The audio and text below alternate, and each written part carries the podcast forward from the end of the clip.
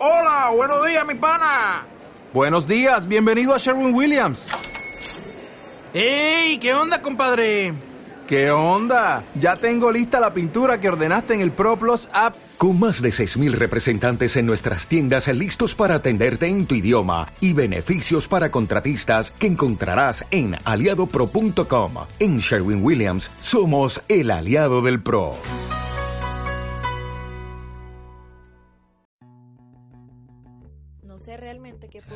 Sobre mí aquí, y no pude encontrar un tema del que en verdad quisiera escribir.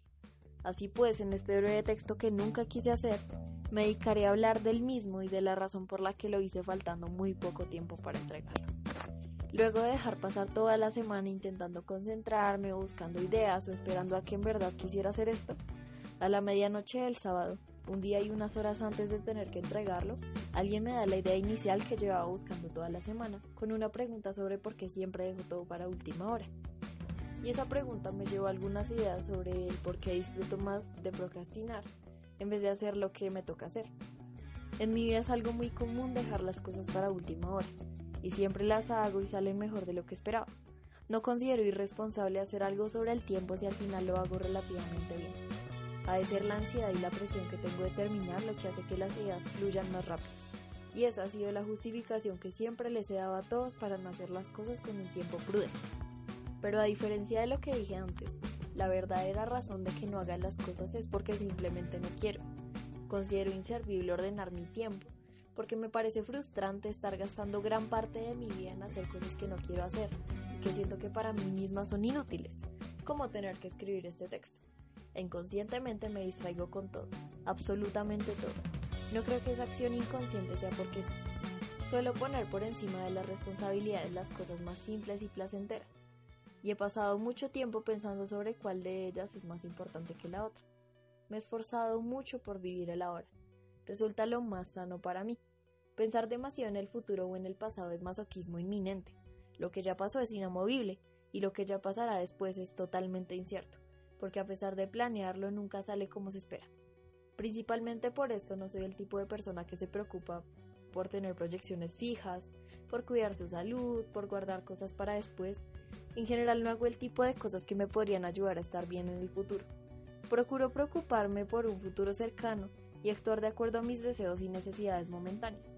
Obviamente existen ocasiones en que mi mente se desvía del ideal de mantener mis pensamientos en el presente y llegan las preocupaciones sobre la vida que tendré después y comienzo a divagar en las engorrosas presiones de estudiar, trabajar, hacer, ahorrar, comprar, guardar. Todo esto es frustrante para cualquiera.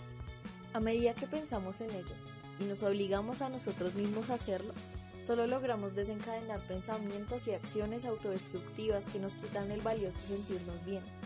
Esta determinación de vivir en el presente es el resultado de mi perjudicial experiencia con la preocupación por el después. Esta nunca me ha traído cosas distintas a tristeza y descontento. No ha hecho más que perjudicarme. Todas esas preocupaciones que parece que fueran naturales nacen porque desde siempre nuestras familias, colegios y la sociedad en general nos las están metiendo en la cabeza y estas crecen a la par. Con esta programación mental solo vivimos pensando demasiado en cada consecuencia y cada error, pero pocas veces nos damos el tiempo para lo que nosotros queremos ser y hacer ahora, para pensar en nosotros mismos sin importar tanto lo que nos enseñan que está bien. Y cuando nos damos cuenta de esto, ya somos viejos y no hicimos más que trabajar y sufrir para al final estar enfermos, cansados y seguir siendo infelices. ¿No estaremos procrastinando con nuestra felicidad? Aplazar y aplazar por años nuestros verdaderos deseos por cumplir con las expectativas que la sociedad tiene puestas en nosotros. ¿Realmente vale la pena esperar tanto? Soy fiel convencida de que no existe la felicidad plena, y siendo así, no vale la pena perder los pequeños destellos de ella por buscar algo que no existe. Todos hemos tenido ese deseo momentáneo de hacer algo. Yo a veces salgo a caminar por la calle sin rumbo, o me encierro por horas a escuchar música, o duro mucho tiempo hablando con alguien sin llegar a conclusiones. A veces tengo que hacer trabajos, pero prefiero salir toda la tarde a hacer cualquier plan que pueda surgir de momento. Estas cosas aparecen de la nada y se vuelven una necesidad desesperada. En el momento en el que surgen las prohibiciones tormentosas, y como yo lo veo, no tiene sentido atormentarnos a nosotros mismos. ¿Es necesario dejar lo que nos gusta de lado para hacer algo productivo para la sociedad? Si tuviéramos nuestras prioridades organizadas de acuerdo a lo que más queremos hacer, estoy casi segura de que nadie pondría en la cúspide de sus prioridades hacer un trabajo que no le gusta y le causa estrés. Byung-Chul Han, un filósofo coreano, dijo en una entrevista que al ser humano le gusta más jugar que trabajar porque nació para jugar y no para trabajar. Y sí, es obvio que la humanidad como sociedad no podría subsistir solo jugando. Pero si de acuerdo con esto no nacimos para trabajar, esto no debería ser el 80% de lo que hacemos durante nuestras vidas. En el caso de este trabajo, decidí aplazar algo que tenía que hacer hasta este momento, en el que le tomé más interés del que pude tener hace una semana a pesar de que todavía sea un compromiso escolar.